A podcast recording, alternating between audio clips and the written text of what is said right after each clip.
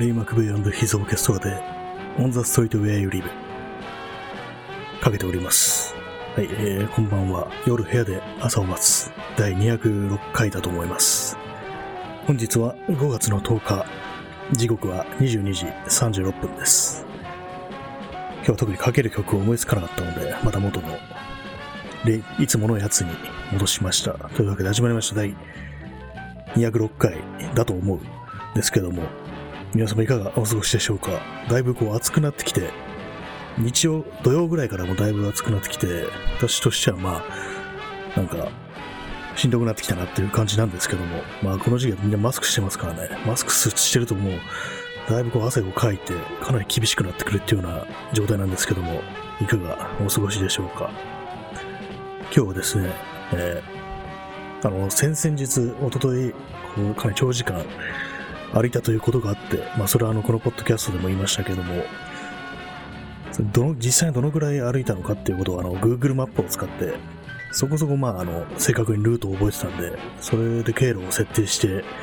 大体何キロぐらいかっていうのを出したんですけども、で、出てきたのがあの、37キロっていう数字でしたね。思ったより行ってたなっていう。まあ、ルートを入れないで、こう、地名だけでね、駅名とかだけでこう、経路出してみると30キロも行ってなかった25キロぐらいとかに行ってたんですけども、それはあの、ちゃんとしたあの、まあ、曲がっとこで曲がったとか、ここで寄り道したとか、そういうのまで、まあ、覚えてたんで、それ入れてやったら37キロっていう数字が出て出てきて、ちょっとびっくりしたなっていう、こんなにたくさん歩いてたかっていうところでしたね。まあ、っていうのも、なんか、先々日の散歩から、結構あの、まあ、ダメージが残ってるなっていう、歩いた後の、結構足がまだ痛いっていうような、まあ、痛いとまでいかないですけども、だるいっていうような感覚があるんで、どのくらい歩くと、そういうふうに、次の日、次の日、次の日、次の次の日まで、こう、ダメージが残るのかっていうことを知っておこうと思って、で、まあ、そういうふうに、距離、距離をキロメートルで、こう、出してみたんですけども、37はやばいということみたいですね。その前の中野から駒沢公園まで行って、また帰ってくるというのをやったときは、その時は確か27キロぐらいなんで、まあ、その時よりも10キロ多く歩いてるって考えると、まあかなりのもんだよな、というふうに思ったりしました。で37、まあ人間がこう、まあ1日に歩ける、に、と、徒歩数じゃないや、えー、キロ、距離ですね。まあそれどのくらいが限界なのかっていうふうにこう思って、まあ、限界というか、まあ、適正ですね。まあ、そういうふうなのを検索してみたんですけども、やっぱりこう30キロ台っていうのが多いですね。あの、江戸時代の人がこう何でもどこでも歩いていったわけですけども、それ、その時はどのくらい歩いてたかっていうと、やっぱり8時間かけて、まあ、まあ、最大で50キロぐらいな感じだったと思うんですよね。確か、まあ、さっき調べたところでは。そういうわけなんで、まあ37っていうと、まあそこそこやってるなって、現代人としてはかなり言ってるっていうような、そういう、まあ、感想に行き着いたんですけども、結構あの、その、帰ってきてかなりまあ、今日はなんだか疲れてるなっていう、まあ次の日もそうだったんですけども、自分の感覚としてはそんなに普段の散歩より極端に多く歩いたなっていう感覚はなかったんで、まあ、ところがこうね、データとして出してみたら10キロ以上多く歩いてたっていうことだったんで、まあ、それはそうだよな、というふうに思ったというところでした。一瞬自分の体が弱くなったのかな、というふうに考えたんですけども、そんなこともなかったみたいですね。やっぱりこう、ある程度の限界っていうのはあるっていうことですね。次の日にダメージが残らないところっていうと、まあ30キロぐらいでやめておくのがいいのかな、というふうに思ったりしました。結構難しいところですね。結構もうキリのいいところまで歩こうっていう感じで、そういう感じでこう、どんどんどんどん行ってしまうような傾向にあるんで、まあこの間のあれで言う例えて言うと、まあ、荒川まで行くぞみたいな感じで、そこから引き返してっていうところで、ね、考えてたんで、まあそうなると、まあそれなりに距離も伸びるっていう感じだったんで、なかなかこう難しいですね。こうルートをしっかり決めて、あまり無理をしすぎないっていうようなところで収めておくってのは、かなり綿密に計画を立てないと難しいのかなというふうに思ったりしました。まあ37はいける。まあ、いけるっていうか、まあ、その辺がまあ、限界だろうっていう感じっぽいんですけども、そうですあの、私、あの、あんまりその歩いてても股関節に来な来ないんですよね。やっぱり割と周りの友人とかは歩いてると股関節がやっぱ最初に疲れてくるっていうことを、痛くなってくるっていうことを言うんですけども、私はそれが一切ないんで、これはなんでかなっていうふうに考えたんですけども、ひょっとしたらあの、自転車に乗ってるおかげかなと思って、で、まあその、それ関連でちょっと検索してみたんですけども、その、歩くときに使う筋肉っていうのは、まあその、股関節周りだとの腸腰筋っていう筋肉を使うらしく、まあそれはあの、太ももを上げたりとか、下ろしたりっていうそういう運動で鍛えられるってことらしいんで、まあそうなると、多分自転車で、自転車を漕ぐことによって、こう、その辺の筋肉が自分の場合割と鍛えられてるのかなというふうに思って、あ、そういうことかなというふうにちょっと合点がいった次第なんですけども、まあ、確かにそうなんですよね。あの、結構な重重さなんで、私の乗ってる自転車っていうのはギアの重さが結構多めにしてあるんで、まあそういうところで割とその股関節周りの筋肉っていうものが鍛えられてるのかなというふうに思って、それでまあ、あの、股関節にあんまりこう痛みを感じないで済んでるっていうことみたいですね。やっぱり思わぬところでなんていうかこう、散歩の時に使える筋肉がこう自転車で鍛えられてたっていうのがちょっと意外な感じでしたね。割と歩く時の筋肉と自転車に乗る時の筋肉というのは全然違うかななんていうふうに思ってたんですけども、意外なところでこう、得してたなみたいなことを思いました。割にこう自転車乗ってて一番こう来るのはあの、ふくらはぎだと思うんですよね。私はやっぱり自転車乗り始めてからふくらはぎがだいぶ太くなって、前履けてたその、パンツとかが普通にふくらはぎのとこだけ引っかかって開けないなんていうようなことがあったりしたんで、やっぱりこう、ある程度こう、自転車の自転車に乗る限りその、太くなるっていうのは、ふくらはぎが太くなるっていうのは避けられないのかなというふうに思ったんですけども、まあ、それは多分あれですね、あの、重いギアでこう、回しまくってるかっていうことだと思うんですね。特にあの、ロード、ロードバイクとか乗って、あの、出てる、出てるっていうか、あの、なん、なんていうんですかね、ツールドフランスみたいな、ああいうの出てる本物の、本物のね、人たちのふくらはぎを見ると、そこまでなんか太くないような、見た限り、気がするんですよね。まあ、それに比べて、あの、私の場合は、あの、乗ってる自転車が、あの、ギアが固定されてるやつっていう、あの、まあ、競輪とかで使うようなやつなんですよね。まあ、要は、あの、こいたらこいだだけ、こう、回るっていうか、まあ、足を止めたらブレーキかかるっていう、まあ、三輪車をね、想像してもらうと分かりやすいと思うんですけども、そのギアなしでこう、その回転がそのまんま、その、走るスピードに直結するっていうような、そういうやつなんですけども、まあ、必然的にその後重いギアで回しまくるっていうことで、それでまあ、フラギアだいぶ太くなってるんだな、というふうに思ったりするんですけども、まあ、でもあれですね、あの、ふくらはぎがつったりすることありますね。長時間自転車乗ったりとか、外歩いたりしてるとき、帰ってきて、こう、油断するとちょっとつったりするっていうことがあるんで、まあ、意外になんかこう、まあ、それでも釣るもんなんだなっていう気がしますね。で、まあ、これで自転車乗ってなかったら、まあ、さらにふくらはぎも、なんかさっきから結構どっちらかって話をしてますけども、まあ、要はですね、あの、自転車に乗って鍛えられる筋肉はあの散歩にも使えるっていう、そういう話でした。ぱりまだ、あの、疲労がまだね、まだ残ってますね。ちょっと驚きなんですけども、間一日明けてまだなんか疲れてるのが言った話で、一昨日とか、次の日はね、あの、だいぶもう一日寝てましたからね、結構疲労が残るもんだな、なんていうふうに思ったんですけども、まあそうなるなんていうかこう、逆にこう、逆にでもないですけども、こう、どこまで行けるのかっていうのをちょっと試してみたいような気もするんですよね。その歩きだけでどこまで行けるみたいな。割にこういう時、なんかすごく無理をして、で、まあ、次の日どころかもうずっとダメージが残っちゃうようなレベルで頑張って、それで俺はここまでいけたぞみたいな感じでこう、ね、胸を張ってしまうっていうようなことが、割にこうあるっていうか、ね、ちょっと、ちょっと生きってしまうみたいな、そういうところが人間ありがちかなと思うんですけども、ここはもうちゃんと、あの、ね、控えて、次の日ダメージが残らない範囲でどこまでいけるのかっていうのは、そういう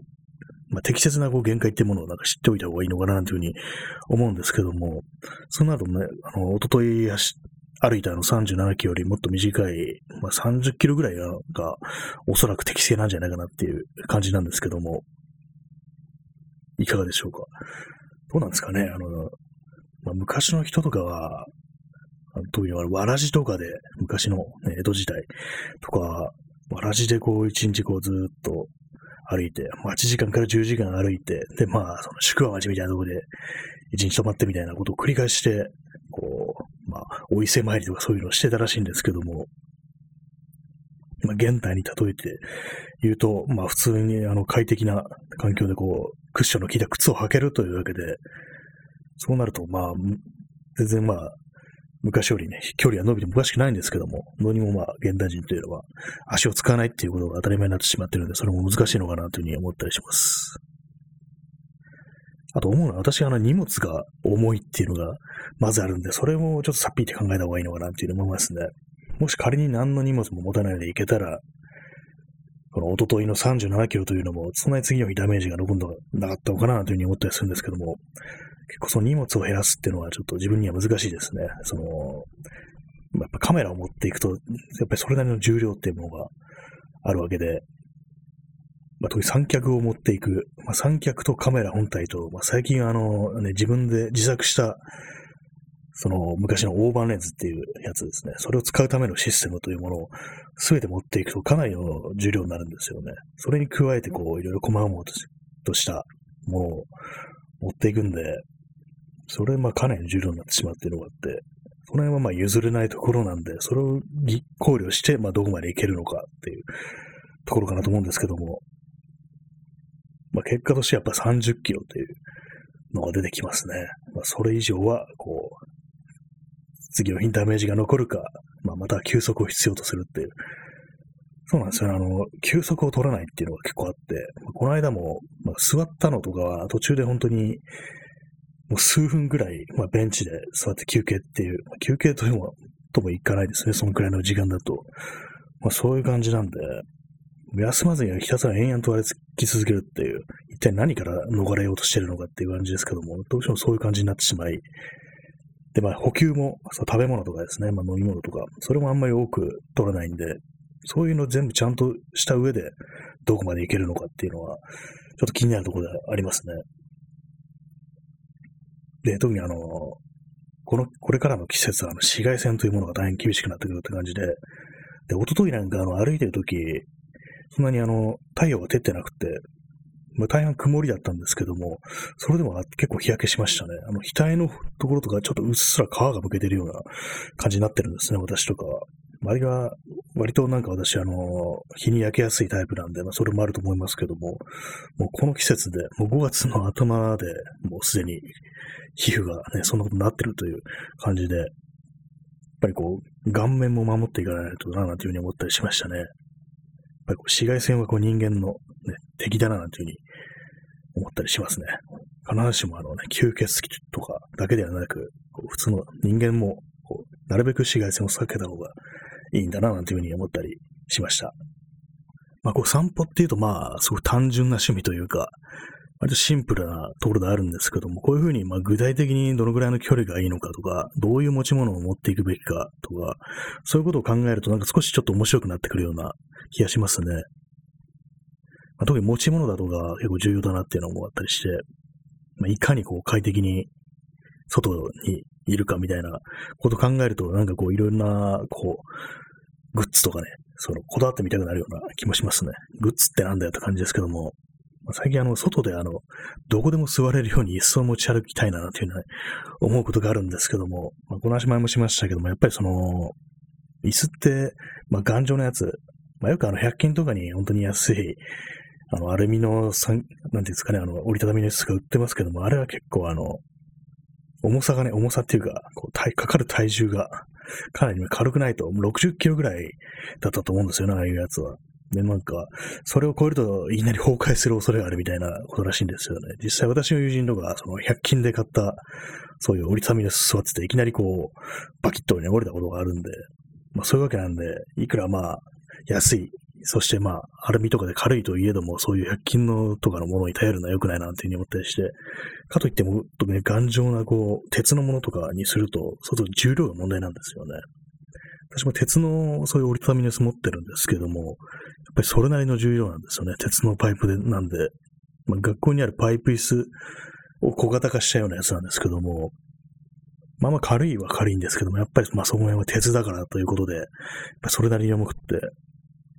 ね、そういうのを持ってなんか、こう何十キロも歩くってことを考えると少し、ちょっと無理があるな、というふうに思うんで、じゃあ何をすれば、何をね、持っていけばいいのかと思うんですけども、難しいですね。クッションみたいなのはありますけどね、折りたたみの、ああいう、まあ、ウレタンとかのクッションみたいな、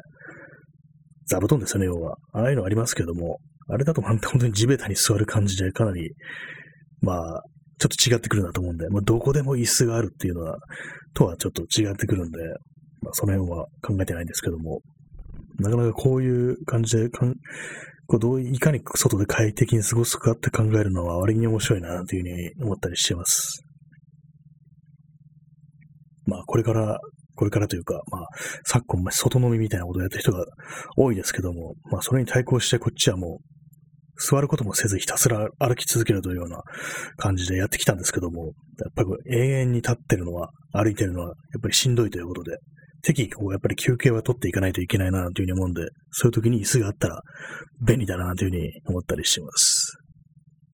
まあ、そういうわけで、まあ、今日はあの散歩の話ばっかりしてしまいましたね。割と自分では、あの、その、